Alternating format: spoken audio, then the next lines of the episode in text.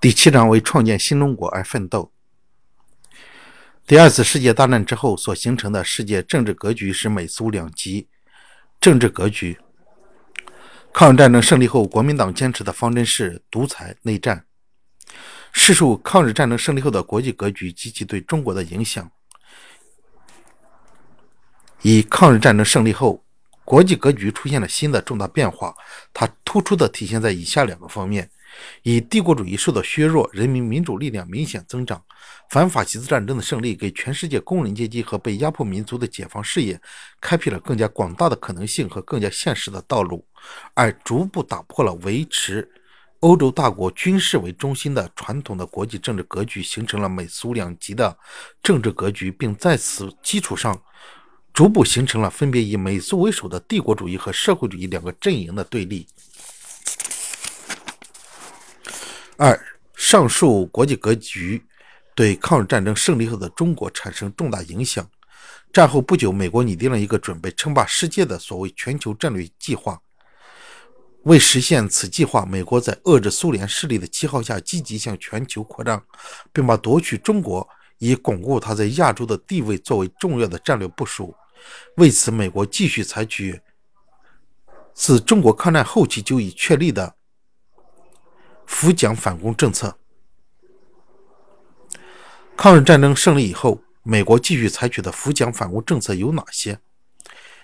这一政策包含两个方面：一方面是在形势对国民党不利时，力促国共两党进行和平谈判，以其用和平手段诱骗中共向国民党投降，使美国不战而控制全中国；另一方面，从各方面大力加强国民党的力量，一旦和谈目的不能实现，便帮助国民党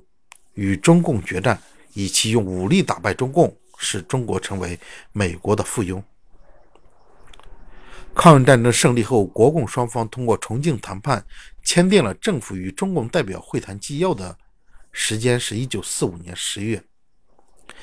重庆谈判期间，中共中央正式确立的战略方针是向北发展，向南防御。一九四五年八月至十月，国共双方举行了。确认和平建国基本方针的重庆谈判。一九四五年八月，中共中央在对目前时局的宣言中提出的口号是“和平、民主、团结”。一九四六年二月，国民党当局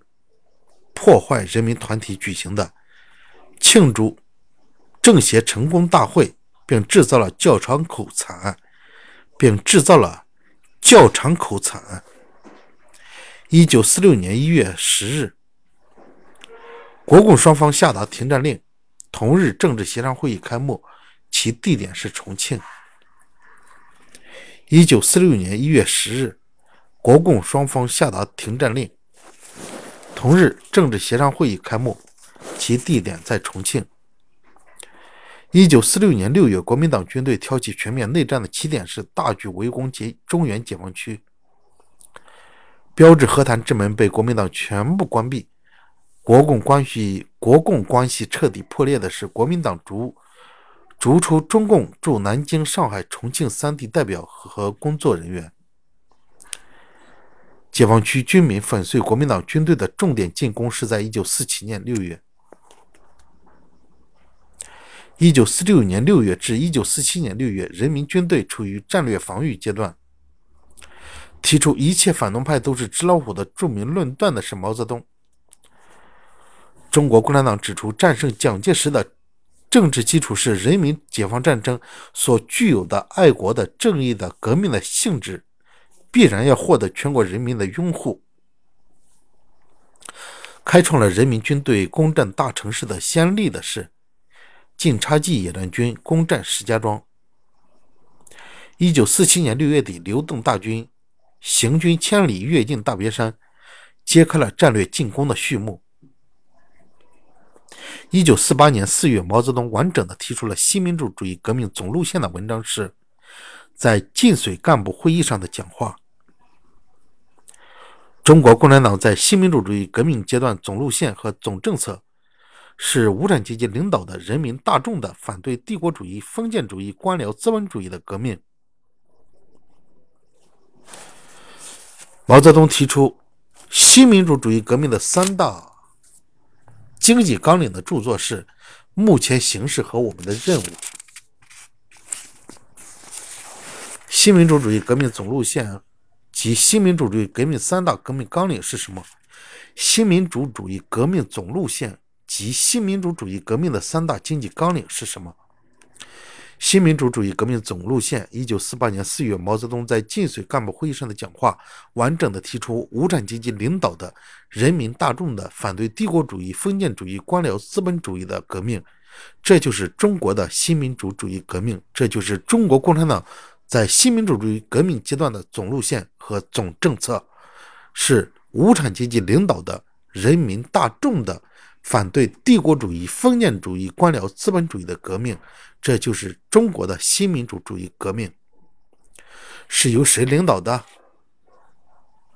是无产阶级领导的，人民大众的反对帝国主义、封建主义、官僚资本主义的革命。这就是中国的新民主主义革命。这就是中国共产党在新民主主义革命时期的总路线和总政策。新民主主义革命的三大经济纲领，毛泽东提出了新民主主义革命的三大经济纲领，即没收封建阶级的土地归农民所有，没收蒋介石、宋子文、孔祥熙、陈立夫为首的垄断资本归新民主主义国家所有，保护民族工商业。一九四六年，中共决定将减租减息政策改为实现“耕者有其田”政策的文章文件是。关于清算、减租及土地问题的指示，一九四六一九四六年，中共决定将减租减息政策改为实现改为实现“耕者有其田”的政策的文件是《关于清算、减租及土地问题的指示》。一九四七年，中国共产党在全国土地会议上制定的重要文件是《中国土地法大纲》。一九四七年，中国共产党在全国土地会议上制定的重要文件是《中国土地法大纲》。毛泽东系统阐明中国共产党土地改革总路线的著作是在晋绥干部会议上的讲话。一九四六年，毛泽东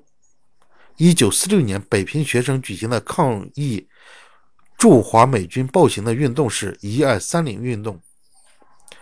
吹响了国统区爱国学生运动的第一声号角，并在全国范围是产生了重大影响的是啊，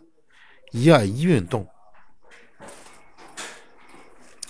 一九四七年在国统区爆发的大规模的爱国学生运动是反饥饿、反内战、反迫害运动。反饥饿、反内战、反迫害运动。国统区人民所进行的第二条战线的斗争，以学生运动为发端。第二条战线的斗争以学生运动为发端。一九四七年二二八起义发生在台湾。中国国民党临时行动委员会于一九四七年二月改名为中国农民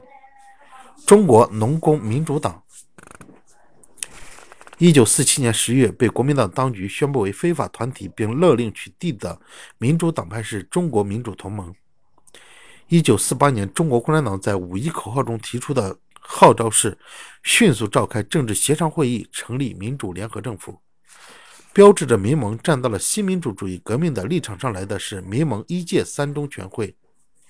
民盟一届三中全会，一九四八年一月，在香港正式成立的中国民主党派，是中国民主同盟。人民解放军战略决战的三大战役，最早的是辽沈战役。一九四八年十一月至一九四九年一月，担任淮海战役总前委的是邓小平。标志着国民党政权在大陆统治覆灭的重大事件是一九四九年南京解放。一九四九年四月二十一日，毛泽东、朱德发布向全国进军的命令，中国人民解放军发起渡江战役。下列不属于1948年9月至1949年1月中国人民解放军发动的重大战役是渡江战役。毛泽东在《论人民民主专政》一文指出，人民民主专政的主要基础是工人阶级和农民阶级的联盟。一九四九年三月，中共七届二中全会的召开的地点是河北西柏坡村。一九四九年三月，中共七届二中全会召开的地点是河北西柏坡西柏坡村。西柏坡村。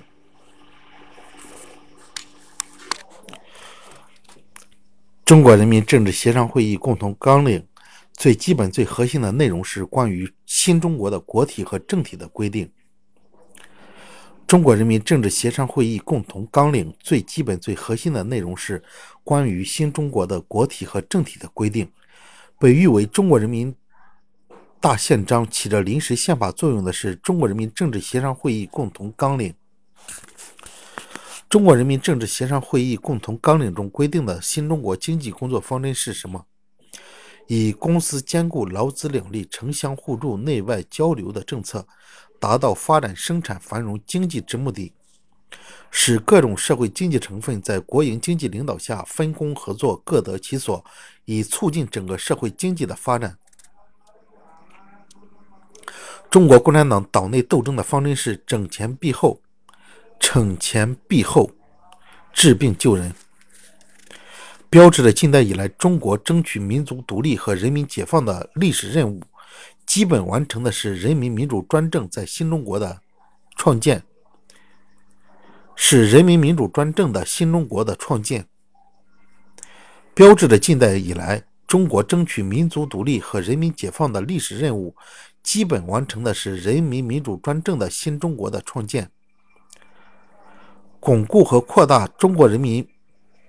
巩固和扩大中国新民主主义革命统一战线的主要条件，巩固和扩大中国新民主主义革命统一战线的主要条件三，主要是三点。第一点是坚持工人阶级及政党的领导权。率领同盟者向共同的敌人做坚决的斗争，并取得胜利；坚持工人阶级及政党的领导权，率领同盟者向共同的敌人做坚决的斗争，并取得胜利。二、对被领导者给予物质福利，至少不损害其利益；同时对被领导者给予政治教育。三对资产阶级实行又联合又斗争的政策。叙述中国革命统一战线中的两个联盟及其相互关系。统一战线中存在着两个联盟，一个是劳动者的联盟，主要是工人、农民和城市小资产阶级的联盟，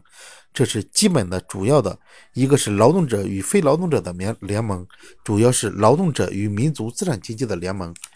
有时还包括与一大部分、与一部分大资产阶级暂时的联盟，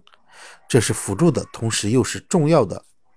必须坚持依靠第一个联盟，争取建立和扩大第二个联盟，巩固和扩大统一战线的关键是坚持工人阶级及其政党的领导权，率领同盟者向共同的敌人做坚决的斗争，并取得胜利。对被领导者给予物质福利，至少不损害其利益。同时，又对被领导者给予政治教育，对同工人阶级争夺领导权的资产阶级采取又联合又斗争的政策。